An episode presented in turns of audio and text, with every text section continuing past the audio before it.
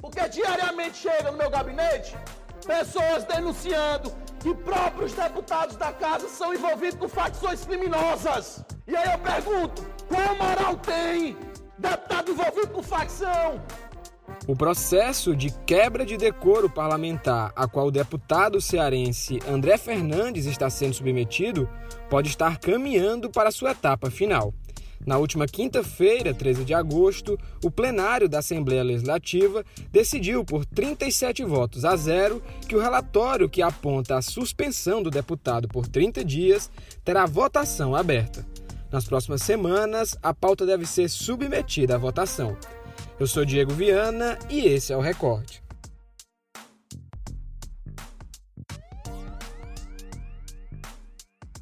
O caso que motivou o pedido de suspensão do deputado teve início lá em 2019, quando Fernandes subiu ao plenário da Assembleia e acusou deputados cearenses de terem ligações com facções criminosas.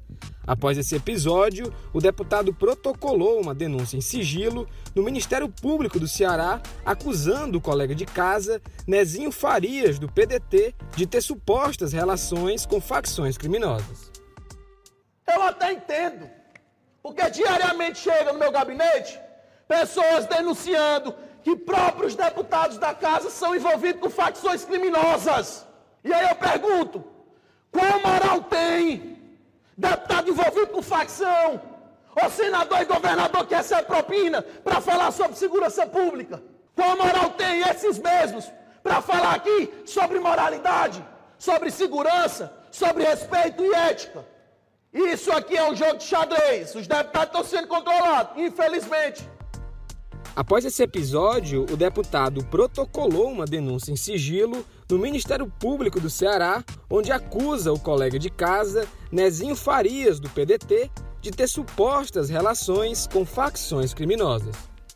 Apesar do deputado ter solicitado sigilo da denúncia, o órgão afirmou que inicialmente não foi verificado nenhum dado sigiloso imprescindível à elucidação dos fatos.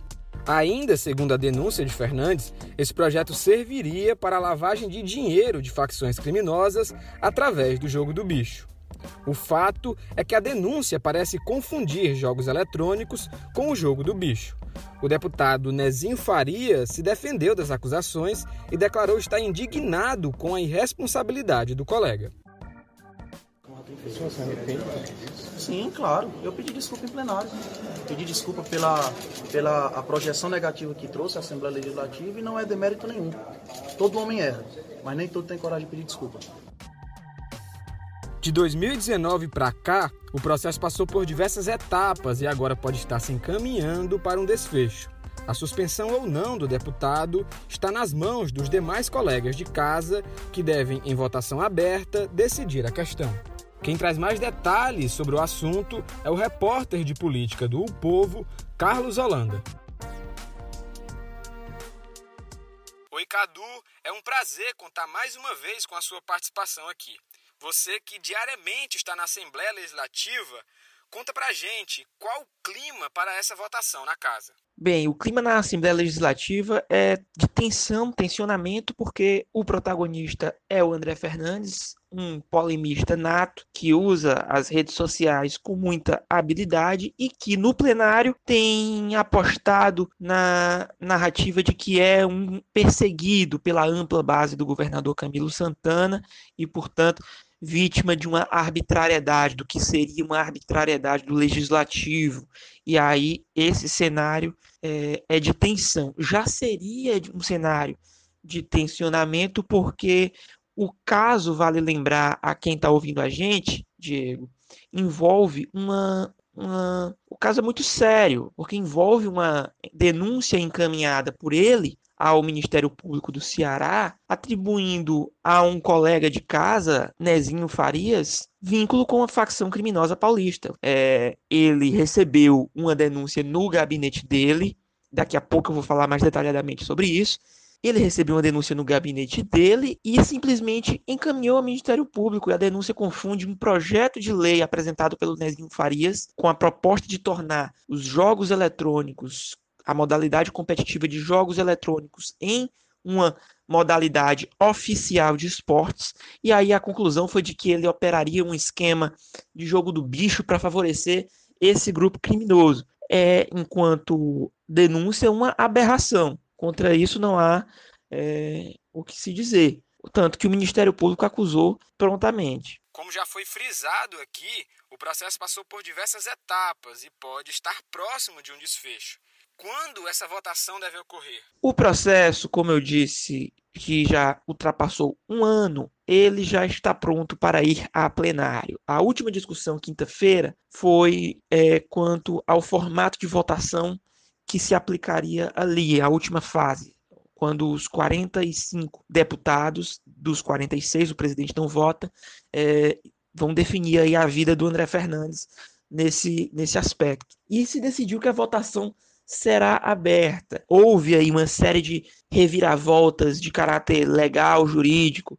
É, por um momento se especulou, se especulou, não se afirmou que o, que o processo voltaria para a CCJ, para que, para que lá a votação fosse também aberta e só então retornasse ao, ao plenário para que esse escrutínio também fosse é, aberto, mas o entendimento dos deputados se sobrepôs a esse conjunto de normas e eles decidiram que o processo será aberto sem que o caso André Fernandes retorne a qualquer fase anterior. Caso o deputado venha a ser suspenso, como essa suspensão deve ocorrer? Se o deputado André Fernandes for suspenso pela casa, ele não recebe salário, não pode votar, nem discutir nenhum tema, nem se integrar da maneira que for a rotina do legislativo por 30 dias. Não assume suplente. Suplente só assume quando há aí 120 dias de licença, que os deputados às vezes tiram para tratar de problemas particulares, como fica oficialmente alegado. Então a casa fica, por assim dizer, desfalcada e o parlamentar é, sem salário.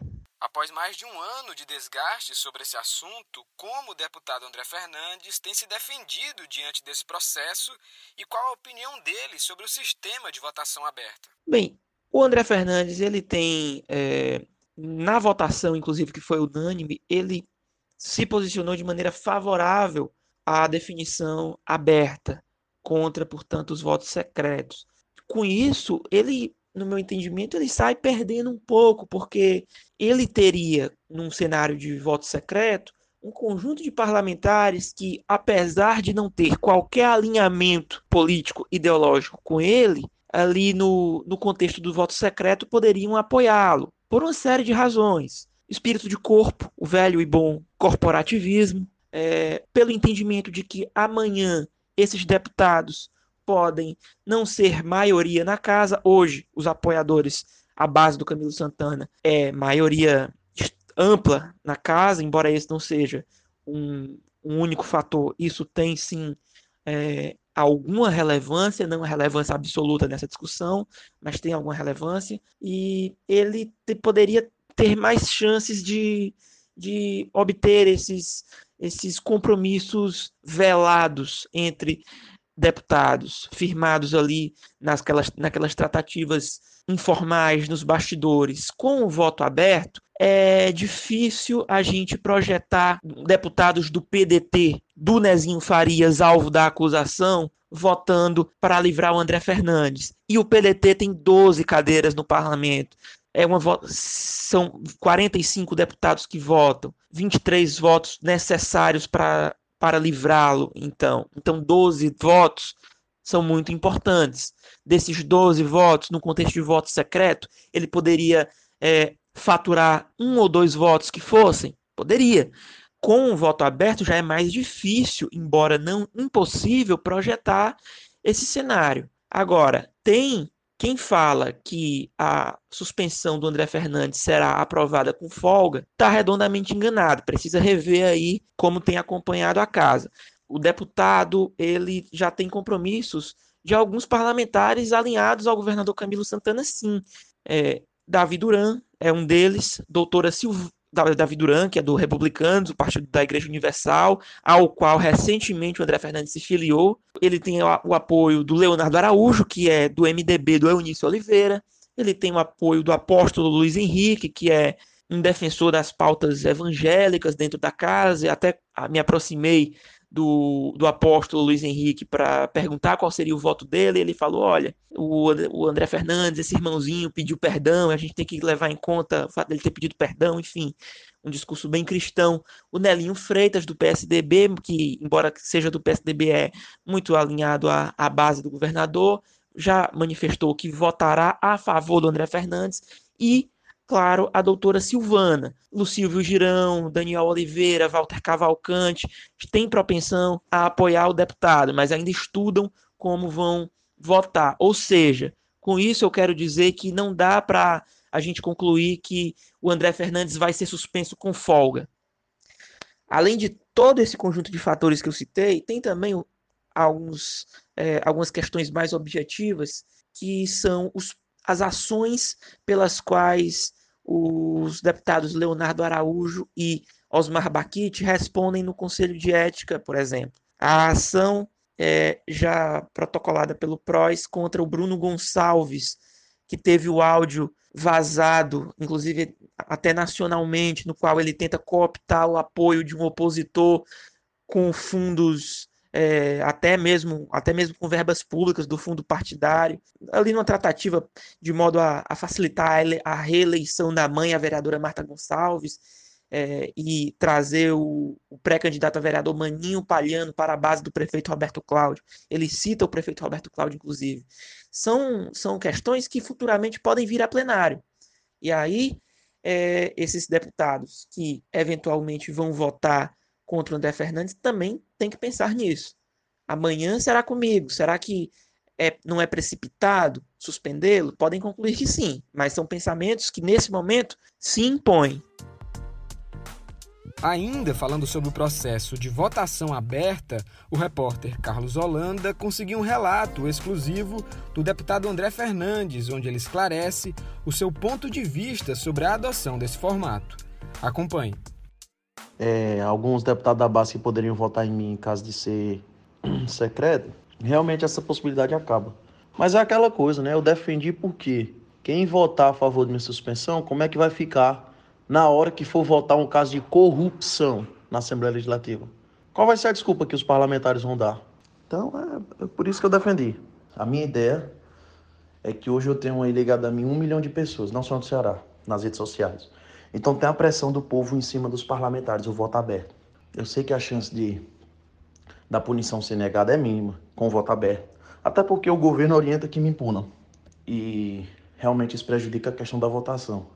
Mas vamos lá, por exemplo, deputado Leonardo, deputado Osmar e deputado Bruno também irão passar pelo Conselho de Ética e chegará ao plenário, sem dúvidas.